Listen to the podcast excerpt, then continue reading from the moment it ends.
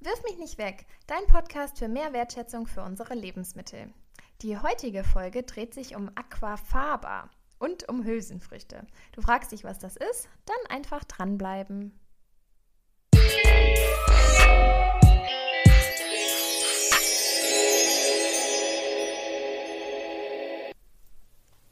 Hallo, hier sind wir wieder, Claudia und Caro. Wir haben es ja immer schon mal wieder erwähnt. Eins unserer Lieblings-Zero-Waste-Lebensmittel ist das Aquafaba. Genau, das ist ja das äh, Glibberwasser, was bei Bodenkonserven so mit in der Dose ja rumschwimmt. Oder halt das eingekochte Kochwasser von Bohnen und Kichererbsen. Das klingt jetzt nicht so lecker, ist es aber, beziehungsweise man kann da halt super viele coole Sachen mitmachen. Genau, vielleicht erstmal leiten wir das her. Also Aquafaba bedeutet halt eigentlich Aqua, ne, ist ähm, Wasser und Faber ist die Bohne, also das Bodenwasser. Das ist eigentlich alles, was sich hinter diesem tollen Namen verbirgt. Und ja, warum kommen wir eigentlich da drauf? Weil ähm, man ja immer mehr auch Hülsenfrüchte essen soll. Hülsenfrüchte sind ähm, Erbsen, Bohnen, Linsen, Jetzt führen wir den Satz nicht weiter. Und die sind einfach unglaublich gesund.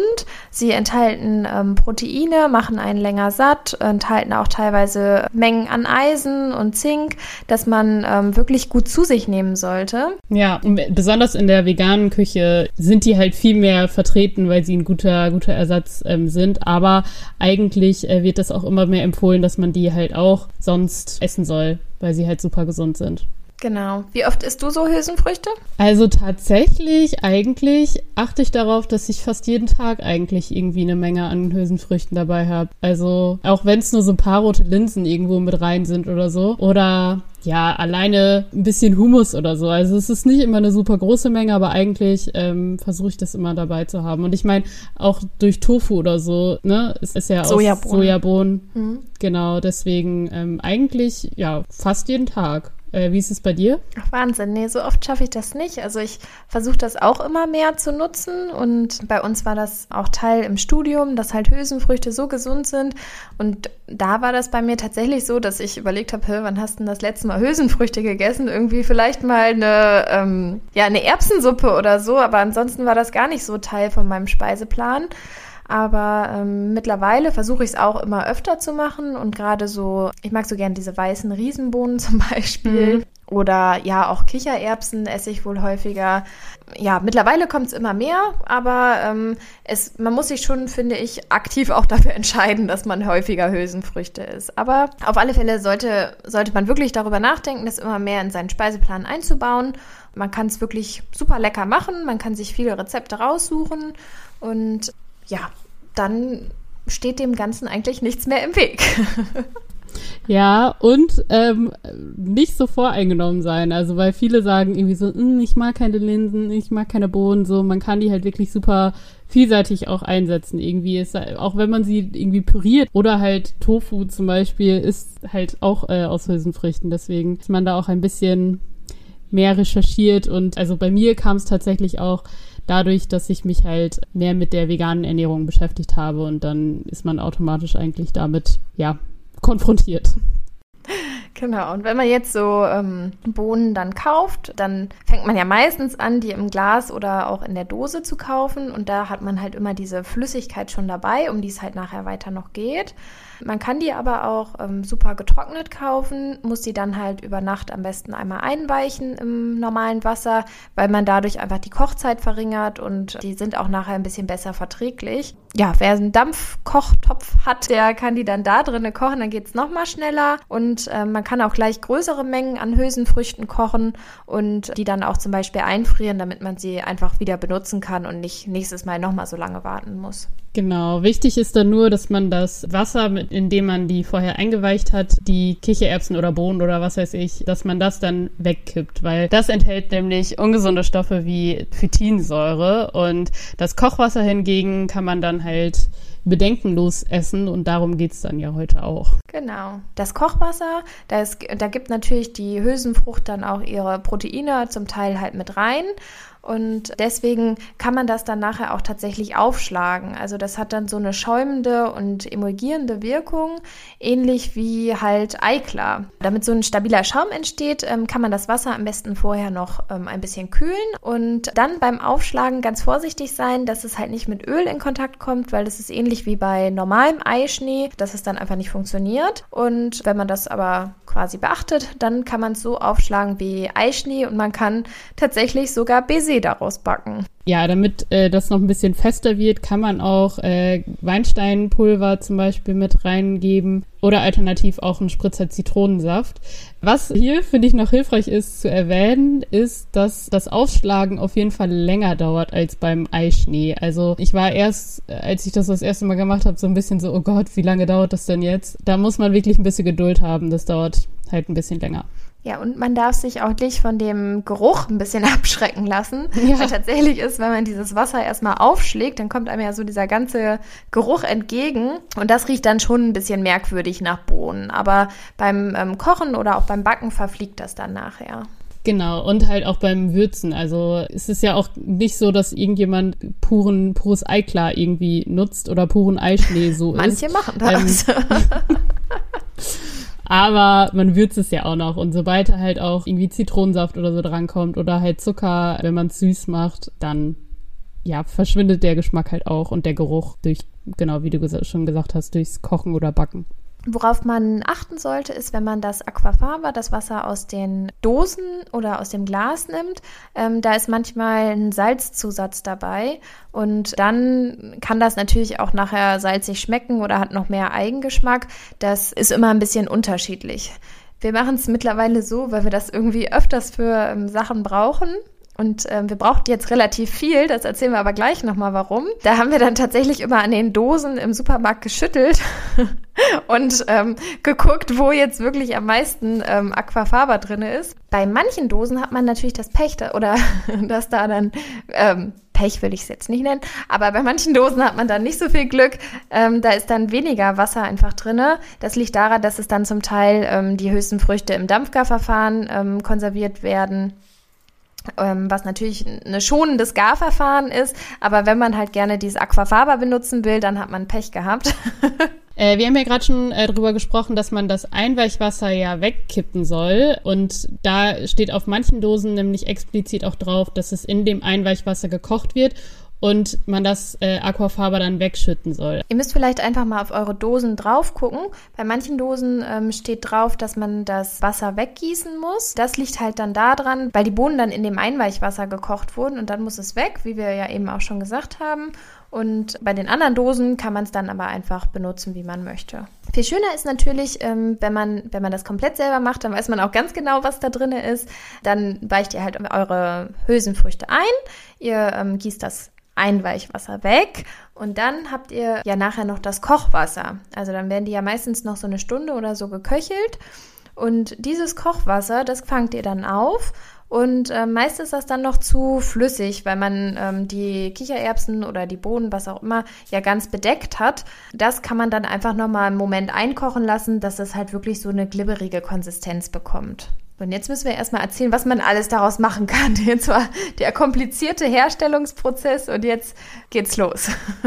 Ja, und das ist wirklich äh, sehr, sehr viel. Also man kann sich ja schon vorstellen, äh, wenn es eigentlich die gleichen Einsatzmöglichkeiten hat wie Eischnee, dass es äh, sehr, sehr viel ist. Wir haben es äh, auf jeden Fall in Mousse, also so Süßspeisen, so ein Schokomousse oder ein Beerenmousse. Das hat dann ja auch gut funktioniert, äh, nachdem es ein paar Versuche oder Anlaufversuche gab beim Schokomousse.